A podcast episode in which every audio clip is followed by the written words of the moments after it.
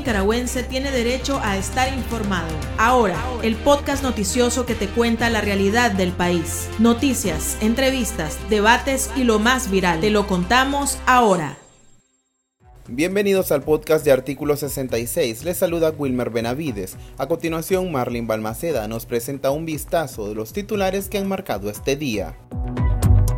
Daniel Ortega y Rosario Murillo se reeligen en la presidencia de Nicaragua por quinta ocasión, con el 76% de los votos.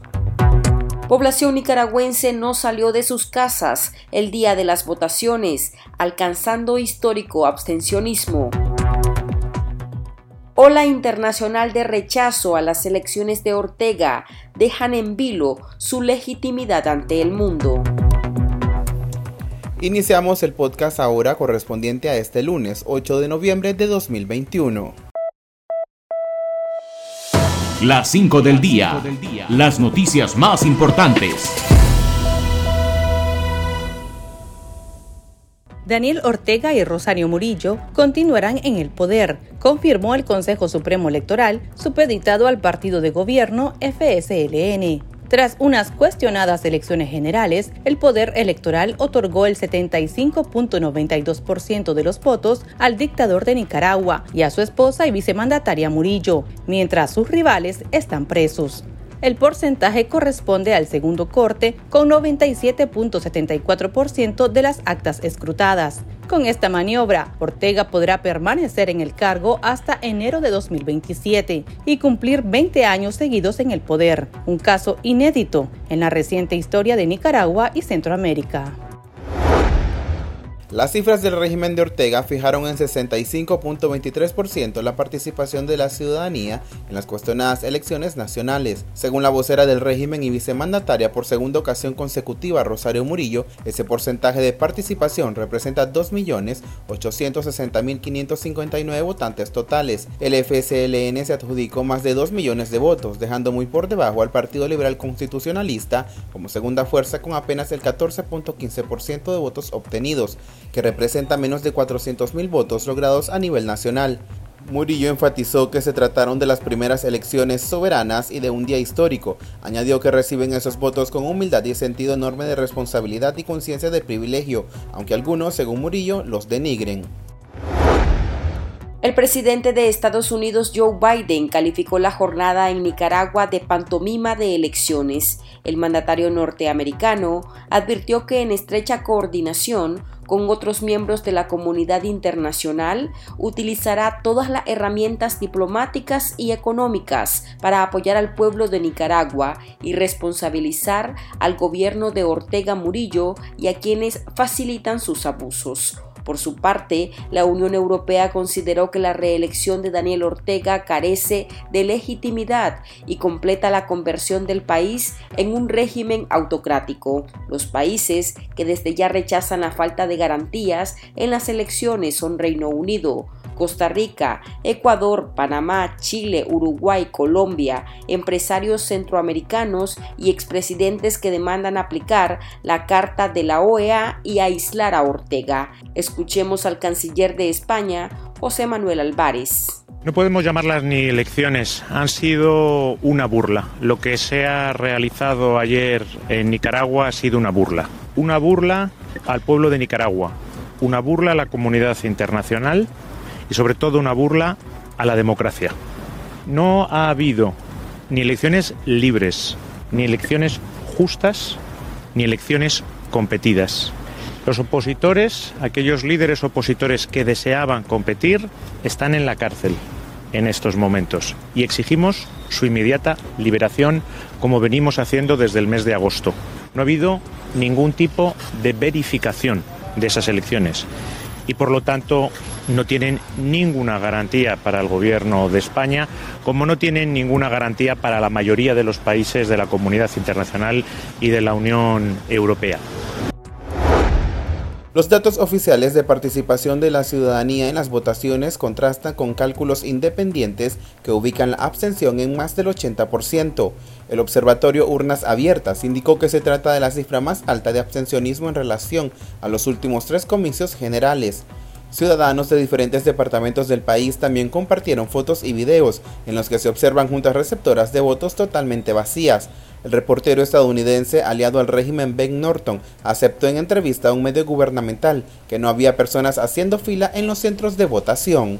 Fue mi primera elección aquí en Nicaragua, pero no había filas y eso es importante. Bueno, yo fui a cuatro centros de votación, en tres no había filas. En un, en un centro había filas, pero no muy largas, filas con cinco o seis personas y quizás, bueno, vos tenés que, uh, vos tenés que esperar quizás 10 minutos, 5 o 10 minutos.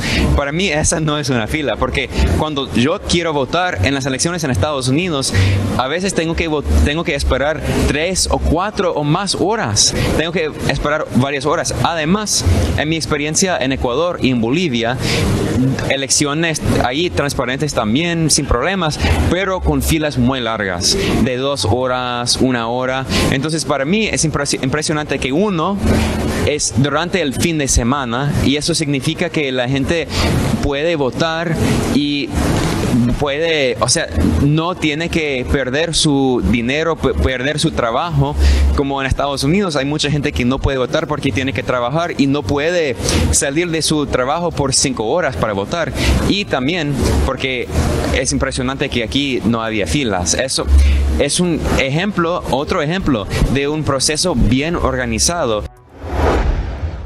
El Observatorio Ciudadano Urnas Abiertas registró al menos 200 hechos de violencia política durante la jornada electoral del domingo. Entre las irregularidades observadas se encuentran el uso de medios de transporte del Estado para trasladar a sandinistas y a trabajadores públicos a los centros de votación y las visitas casa a casa de los llamados CPC para obligar a los ciudadanos a asistir a las urnas artículo 66, conversó con miembros de mesas electorales que denunciaron que los CPC amenazaron con cárcel a quienes a última hora no querían participar. Además, en una práctica inusual, Daniel Ortega hizo su llamado a mitad de la jornada electoral.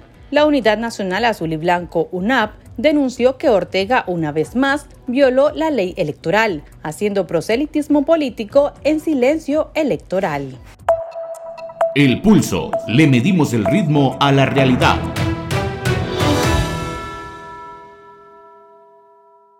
Un día después del circo electoral, a como lo han catalogado los opositores, la UNAP emitió un comunicado en el que declaran ilegales las votaciones en Nicaragua. La organización reiteró que no reconocerá los resultados de esta farsa, con la que Ortega pretende burlarse de la comunidad internacional mientras el país se encuentra sumido en la mayor crisis y aislamiento internacional de los últimos 30 años. Los opositores también aplaudieron la respuesta de la ciudadanía al unirse a la campaña del no voto. Conversamos sobre el tema con el abogado Juan Diego Barberena, miembro del Consejo Político de la UNAP. Juan Diego, empecemos pues platicando acerca de esta, esta jornada electoral que se realizó el día de ayer, ya predecible, ¿verdad? Que Ortega y Murillo van a continuar pues en el poder.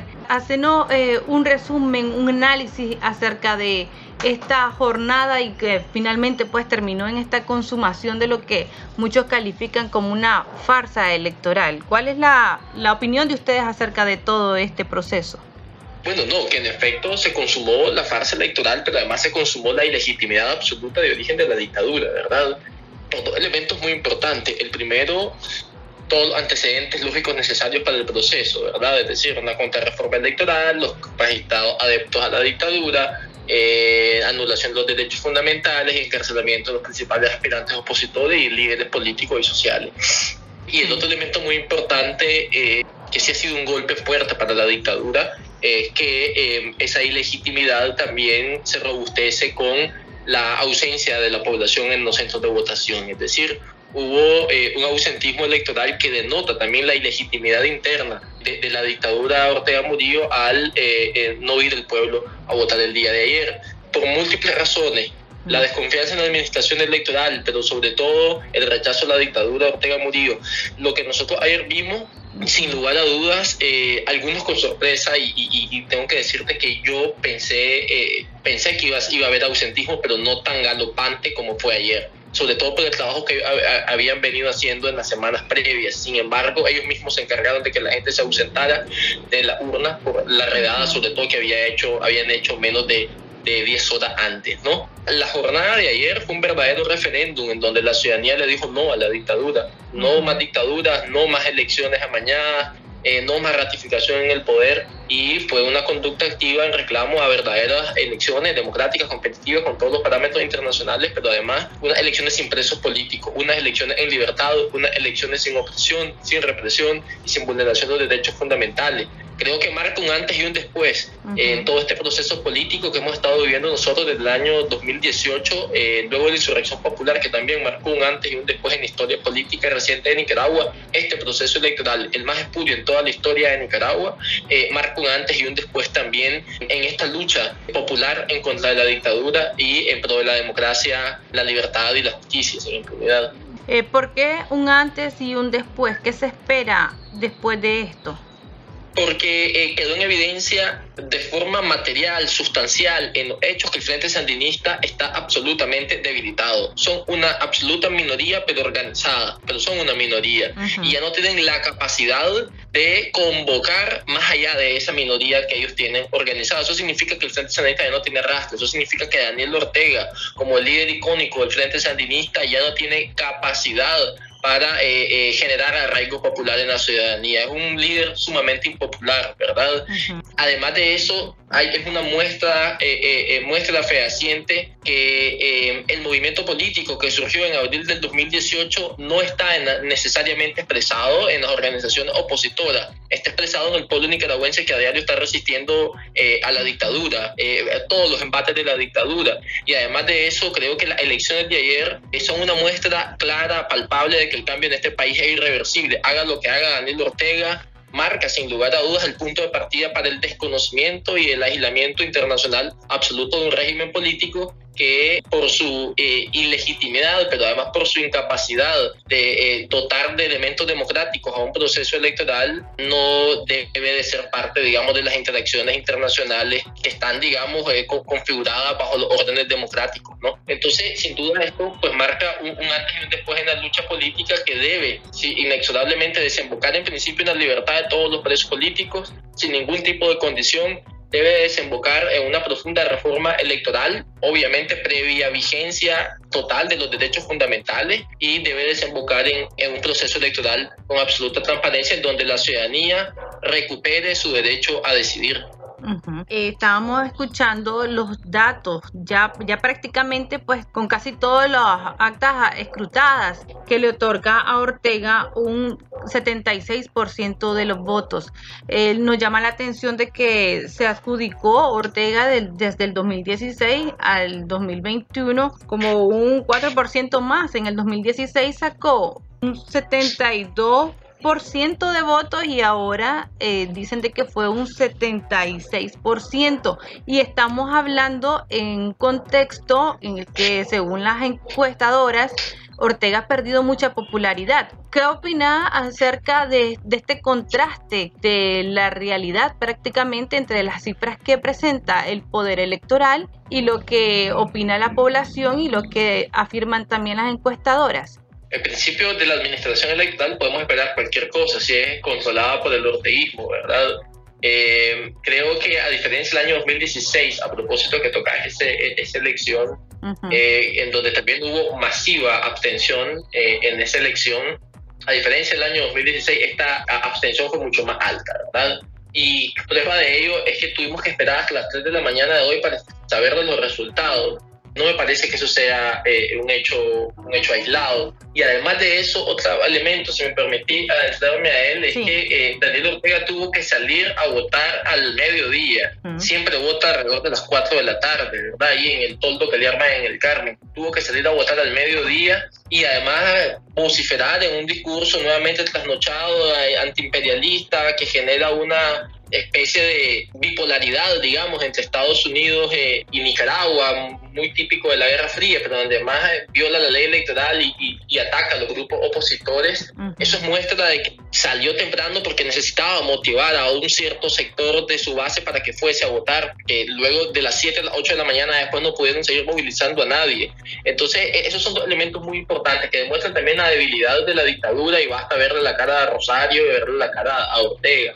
Ahora, Ortega no se iba a recetar menos cantidad de votos que la, del, que, que la de la elección pasada es, digamos, esa realidad paralela que el orteguismo le pretende eh, vender a un cierto sector sometido, sujetado de, del Frente Sandinista, de la militancia del Frente Sandinista, de que, bueno, en Nicaragua todos son sandinistas y todos quieren seguir eh, eh, bajo el dominio de Daniel Ortega y, Rosario Murillo, pero también ellos lo van a utilizar sin lugar a dudas como una línea argumentativa y discursiva ante la comunidad internacional cuando las presiones sean mucho más fuertes, para alegar de que hubo legitimidad en el proceso electoral, pero que además ellos obtuvieron el, 70 y, el 77% de los votos, ¿verdad? Pero más que eso, pues es una realidad eh, paralela que pretende eh, mantener, digamos, motivada y, activa a un cierto sector de, de su base eh, fanatizada.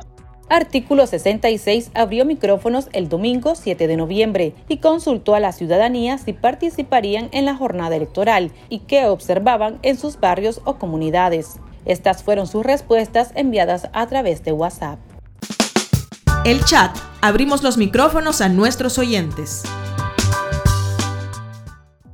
Yo acabo de venir de Tipitapa, estaba visitando a un familiar y ahí encontré directamente que los CP Sapos, eh, al final del gobierno andaban de casa en casa invitando a la gente a votar. Yo no entiendo cómo es que ellos decían que la gente se moría por ir a votar o que eran la mayoría y andan de casa en casa. Incluso la gente que, ellos ayudaron, eh, ahí andaban, en el caso de la vecina del lado izquierdo de la casa donde vive, la persona que fue a visitar, estaban los sandinistas parados en el portón diciéndoles que fuera a votar, que fuera a votar, que el partido le había ayudado, ahora ella tenía que ir y que ir, o sea, obligada prácticamente. El ambiente está bastante bajo. El Instituto de Tipitapa, Benjamín Celedón, no había nadie, prácticamente todos estaban ahí teniéndose las quijadas.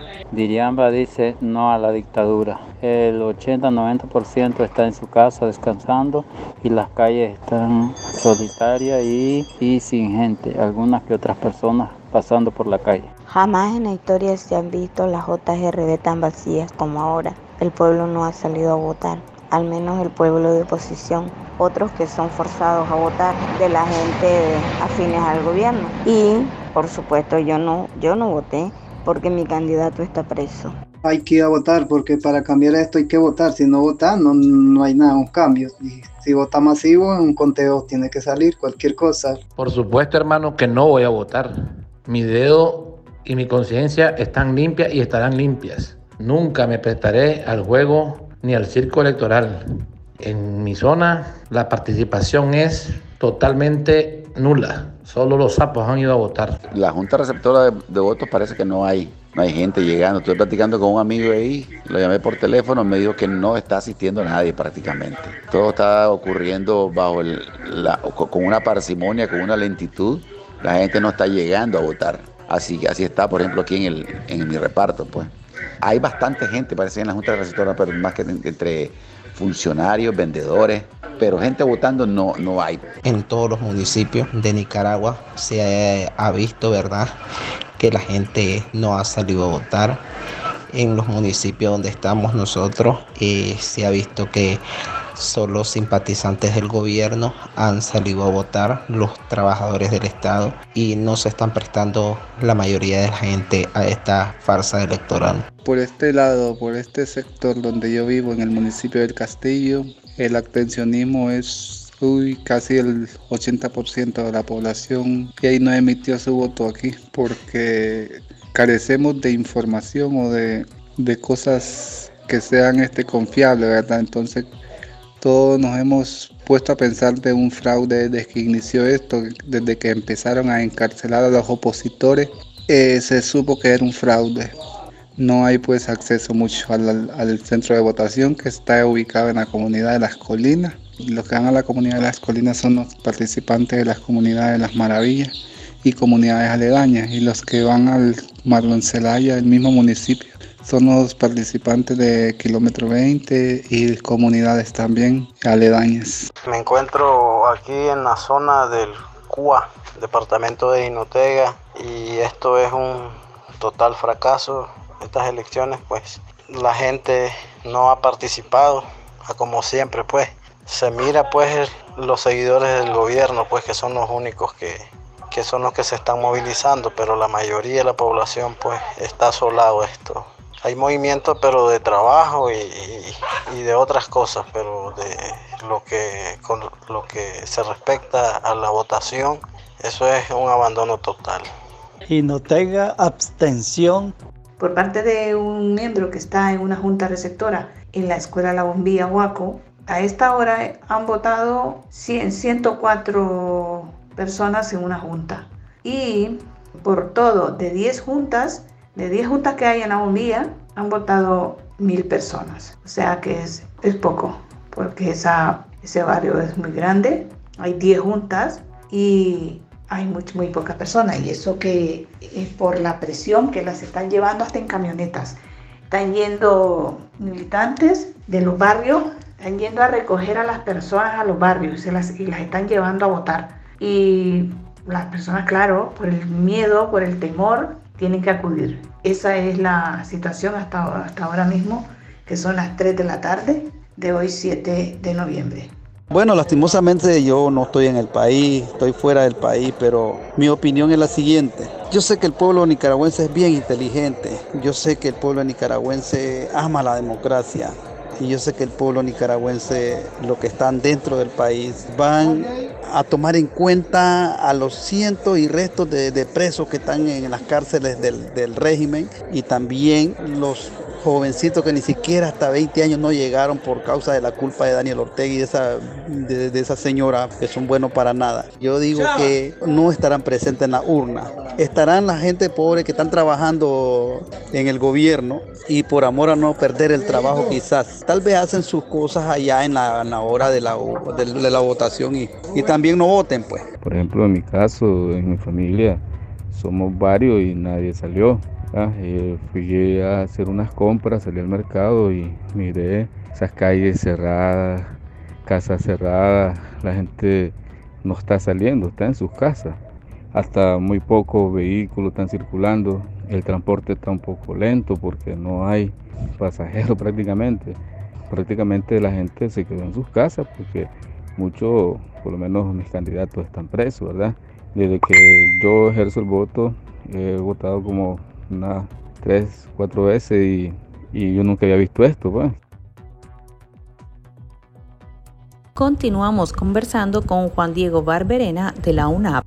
Eh, demostrando, a pesar de la coacción, de la violencia política, de la coerción, de la, de la represión eh, eh, que estaba sometiendo las fuerzas de la dictadura, demostrando de que somos, que tenemos dignidad como nicaragüenses, que queremos liberarnos de este sometimiento y que Daniel Ortega y Rosario Murillo no pueden manejar este país como que si fuese su propiedad, como que si Daniel Ortega fuese el patriarca y Rosario Murillo la matriarca que disponen y proponen lo que el pueblo de Nicaragua debe hacer. Yo creo que muestra de que cuando la ciudadanía toma la decisión de salir de un régimen político como lo tomó a partir de abril del 2018, pues el, cambio es sin duda irreversible. Hay dos fenómenos políticos, pero en dos conductas distintas. La conducta sumamente activa de 2018 de la gente salió a las calles. Esta es una conducta eh, eh, menos activa, pero no deja de serlo cuando la gente decidió vaciar las calles, vaciar los centros de votación, quedarse en su casa con un silencio que eh, comunica un rechazo sumamente fuerte. Hablando también de estas cifras, viendo el abstencionismo que según urnas abiertas superó el 80%, vemos que también los votos nulos pues fueron altos, más de 100 mil votos nulos. ¿Ustedes creen que pudo haber sido mucha gente que tal vez fue acarreada para ir a las urnas, casi obligadas a participar o incluso la misma gente pues que estaba descontenta ante todo este proceso electoral muy cuestionado? Bueno, yo, yo acá veo tres cosas. Uno, en efecto, eh, trabajadores y empleados públicos que tuvieron la valentía, ¿verdad? Y, y, la voluntad de votar nulo porque rechazan a la dictadura y por coacción tuvieron que ir a presentar su dedo manchado para permanecer en sus centros de trabajo. Pero estamos hablando que es una minoría. El otro eh, eh, elemento que puede dar respuesta a esto es en efecto gente opositora eh, que considera que debe ejercer, debe ir a votar, porque su derecho pues, fue a anular su voto, que también estamos hablando que es una minoría según el sondeo que hicimos y los resultados mostrados. Y el otro elemento que también creo que es muy importante es que parte de los votos que no fueron depositados producto de la abstención por el control que ellos tienen en la administración electoral, eh, lo convirtieron en votos nulos, ¿verdad? Para aumentar la participación electoral, que es lo que ellos necesitan para, digamos, eh, argumentar de que esta es una elección legítima porque hubo participación popular. Y yo creo que ese es el tema de fondo que debemos estar claros. Por eso el llamado a las organizaciones opositoras y por eso el rechazo también o la conducta de la ciudadanía. El simple hecho de que la gente no haya salido a votar profundiza muchísimo la ilegitimidad de la dictadura, porque un régimen político es legítimo, más allá de, de, los hechos lógicos previos, es legítimo cuando sale la ciudadanía ciudadanía a manifestarse, a votar. La democracia, digamos, eh, se ve seriamente afectada cuando la gente no vota, porque no hay, digamos, un, eh, el pueblo no ha depositado su confianza en eh, los funcionarios que resultan electos. Eh, de tal suerte que el, lo que conocemos como democracia representativa eh, se quebrante. Entonces, ese es un tema fundamental. Es decir, la dictadura se quedó sin argumento para alegar su, su, su, su legitimidad, para alegar su viabilidad política, para seguir ejerciendo en el poder, porque la ciudadanía no salió a votar. Dentro de poco la OEA se va a reunir ahorita, el, 10 de noviembre, y ya muchos países han declarado de que no aceptan los resultados de estas elecciones. ¿Qué significa para Ortega, para este régimen, ser declarado ilegítimo y qué esperan ustedes de la OEA en esta próxima reunión?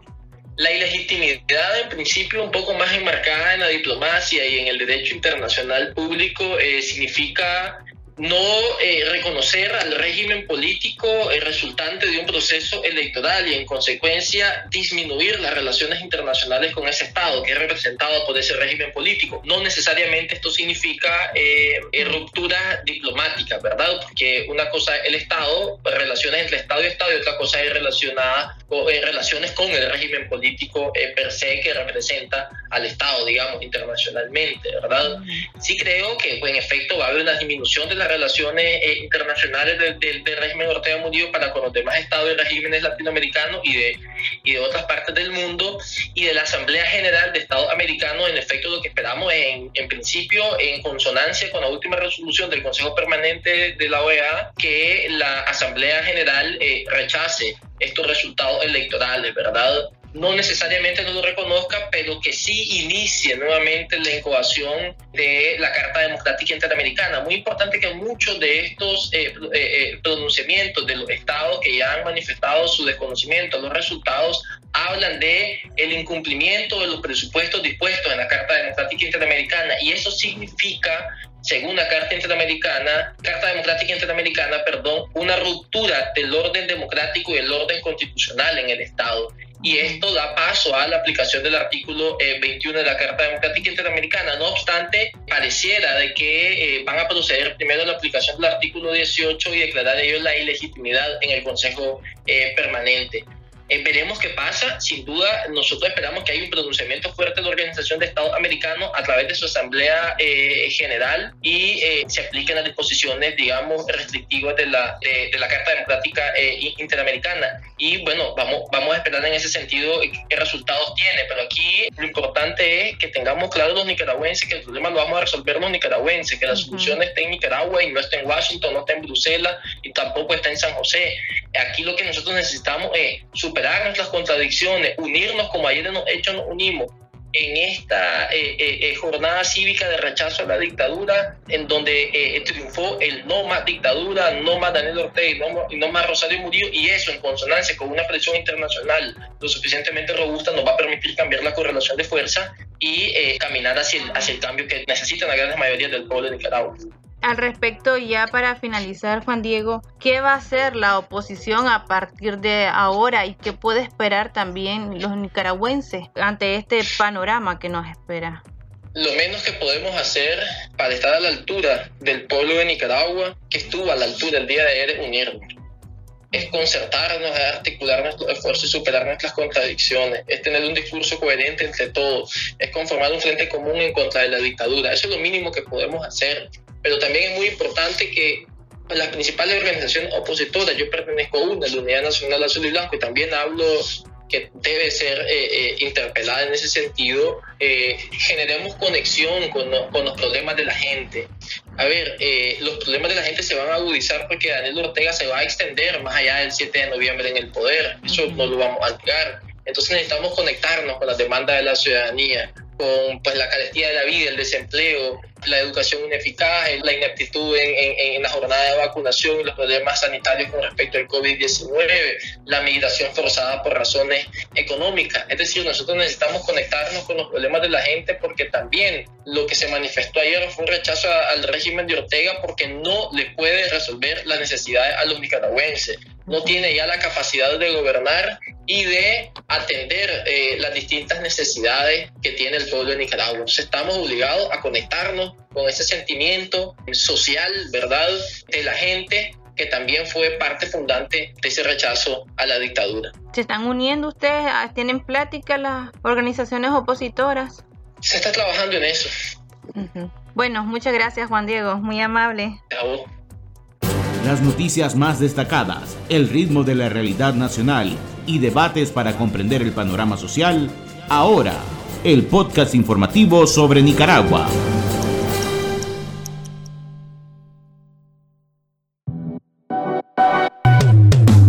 Tendencias, la viralidad de las redes sociales.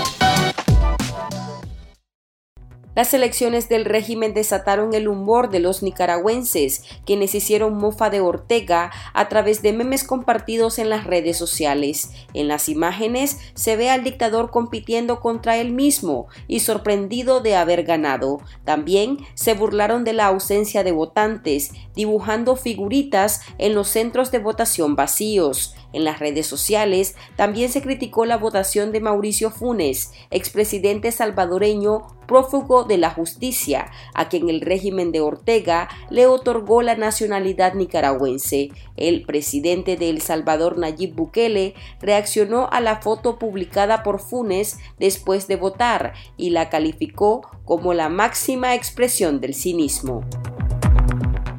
Aquí termina el episodio de ahora de Artículo 66. Continúe informándose a través de nuestro sitio web www.articulo66.com. Síganos en nuestras redes sociales, nos encuentra en Facebook, Twitter e Instagram y suscríbase a nuestro canal de videos en YouTube. Hasta la próxima. La información veraz y de primera mano está ahora. ahora. No te perdás el podcast noticioso que te cuenta la realidad del país. Compartí y pasa la voz.